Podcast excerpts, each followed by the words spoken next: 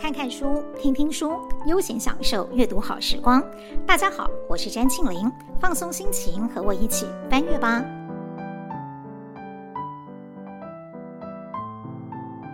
这一集要跟大家分享的书有点特别，是我们第一次尝试在翻阅吧当中介绍。运动类的书籍，虽然说我看到他的建议陈列是属于生活风格类，其实这种建议方向也算是对的，因为毕竟这本书并不是在帮任何伟大的运动员立传，而是一个终身跟棒球为伍、报道讲评棒球的野球人自述，他是如何在半百之龄之后，开始从只动一支笔、出一张嘴的球评，变成三铁竞技场上。真正的选手，这本书的书名开门见山就叫做《六十岁的我也能完成二二六超级铁人三项》。不要怀疑，作者真的就是六十岁的高龄完成了这个大部分二三十岁的人都做不到的两百二十六公里铁人三项。所以，我们要先解释一下所谓的两百二十六公里的挑战包含了哪些惨无人道的竞赛距离。首先，要游泳三点八公里，然后上路骑自行车一百八十公里，骑到铁腿之后再继续长跑四十二点一公里，也就是一个全马的距离。而这加总两百二十六公里，必须在一天之内完成。听到这里，我们凡夫俗子只能说，设计这种比赛是想逼死谁呀？不过，既然比赛能够一届一届的办下去，就表示真的有很多狂热分子愿意去被人家逼死，包括这本书的作者曾文成。说到曾文成，台湾看棒球的人大概没有不认识他的。从中华职棒开打的元年到现在三十多年了，江湖上人称“曾公”的曾文成，从来没有缺席过任何一个球季的赛事。从职棒杂志记者到棒球作家、出版社老板，再到专业球评和运动网站的负责人，然后又从中华职棒播到了美国职棒大联盟。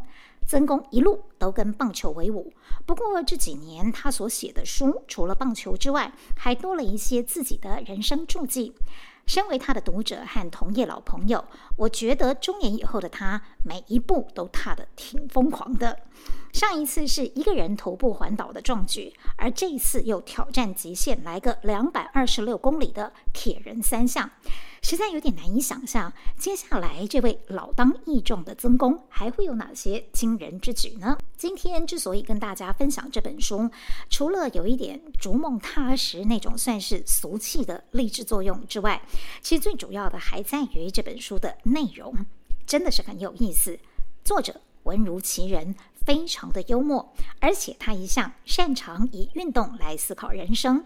如果你也读过他的大作，应该会发现曾公神来一笔的佳句格言特别多，而这些字很少的短句，并没有什么说教意味，都是用一种诙谐轻松的笔触，让我们在阅读当下拍案叫绝，然后跟着他思考人生。我很喜欢这本《六十岁的我也能完成二二六超级铁人三项》。还有一个理由，作者在每一个篇章的记事主题当中，都会援引一些球场上的感人故事分享说明，让我们读起来更有趣味，也很快的能够被作者带入他想要营造的氛围里面。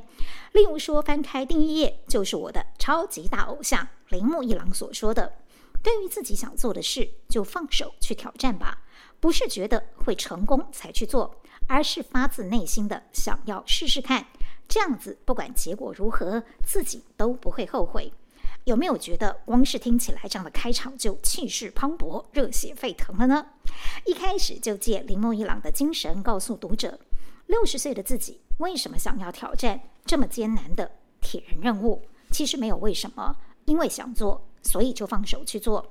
无论最后的结果会不会完赛，自己都不会后悔。对于除了工作以外的事情都很有拖延症的我来说，真的是很棒的鼓励。虽然目前为止我还是一点都不想用铁人三项这种挑战来证明自己。接下来的故事大致上就是以时间序来做记录。嗯，不过就像我刚才说的，这本书很好看，也很有趣。作者很会说故事，他当然不会这么单调，平铺直叙告诉大家他是怎么样的备战这个不可能的任务，然后最后又怎么完成他的。其实从准备到出发的每一段过程，他都有具体的事件以及从中领悟到的人生哲理，甚至于目录页的篇名就能够组织成一本格言录了。像是我很喜欢的这一篇，爬起来比跌倒多一次，你就成功了。作者要描述的是自己当初是怎么样被体育台的同事给卖了，而从出一张嘴的球评踏上马拉松的征途。他很诚实告诉大家，那一年五十三岁的自己根本连三公里都跑不完，马拉松的起点对他就是举步维艰，跟大部分的人一样，都是气喘吁吁，半跑。半走的，用软脚虾姿态开始的。然而，这种半推半就也让他领悟到，刻意练习那本书中所写的，天才是不存在的。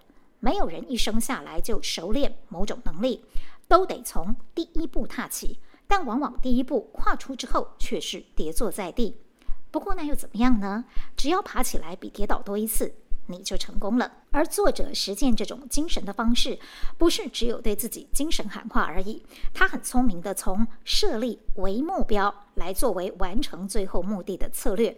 也就是说，不必勉强自己一定要一步到位，每一天设立一个。做得到的小目标，并且持续不断地去做，就能够看到具体成果。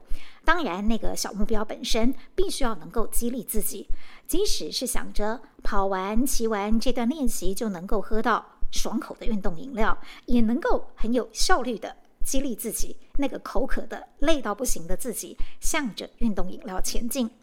如果觉得这种目标实在太微小，那么想象一个伟大的结局也不错。在这里，他举了过去在采访统一师投手郭敬兴的时候所学到的观念。郭敬兴说，每一次遇到投手的极限大挑战，他自己都会在心里模拟一些画面，像是说拿下最后一个出局数、得到胜投，或者是化解危机的时候，他要用什么样的动作来自我庆祝。这些想象能够让他产生更多的力量来面对一切，而这种类似意象式训练法的窍门，先把那种兴奋的、很爽的结局在脑中先转过一遍。其实作者这一次在二二六铁人三项的挑战赛，他也算是有发挥到了，而且这个结果就已经透露在这本书封面的书底。照片当中，曾公牵着一位美女的手抵达终点拱门，这就是他原本模拟的想象。他要牵着他美丽的、最爱的太太跑完最后一里路，很振奋又浪漫吧？不过，这个浪漫的结局可是花了他一年多的时间，流血流汗锻炼出来的。对于过程和目标的关系，他用的很棒的一个片名总结，就是有目标就会有想象，有想象就会想进步。就好像前面说的，想象你练到很渴的时候，就可以喝到运动饮料；想象可以牵着心爱的太太跑向终点，就能够有效驱动疲累的双脚再往前踏一步。就算起步再怎么不顺遂，只要能够达到目的地，就能成功。对此，曾公的格言是：怎么开始并不重要，重点是。怎么结束？于是他又穿插了自己最擅长的棒球明星故事来说明这个真理。而其中一位是大家就算没看过也应该听过的伟大投手——救援王 Rivera 李维拉的故事。这一位生涯六百五十二次救援成功，季后赛四十二次救援，大联盟第一的投手。不但是史无前例的全票通过进入棒球名人堂，就连我们台湾的政治人物也很喜欢不时的用李维拉来比喻自己有很棒的危机处理能力。但你知道吗？这一位史上最伟大的救援王，职棒生涯的起点可不怎么风光。他当初加盟洋基队的签约金只有两千五百块美金，刚开始担任先发投手被打爆，然后下放到小联盟。很多投手像这样子，可能就回不去了。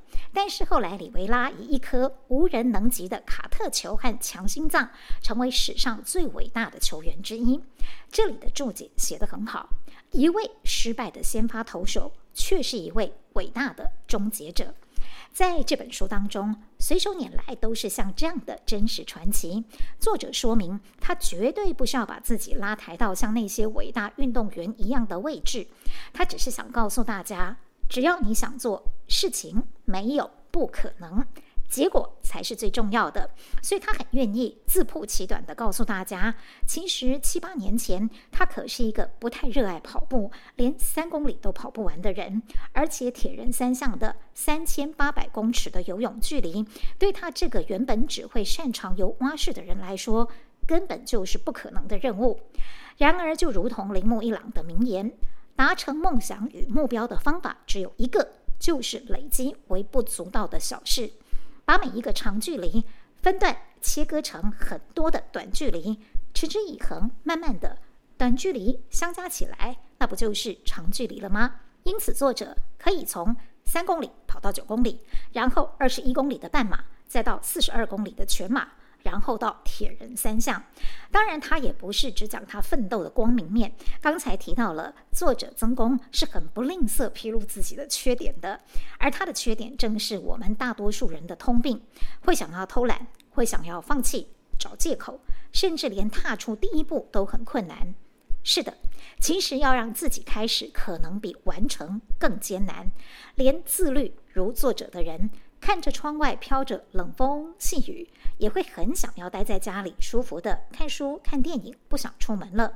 不过，这种念头只要能够成功篡位一次，前面的努力很可能就前功尽弃了。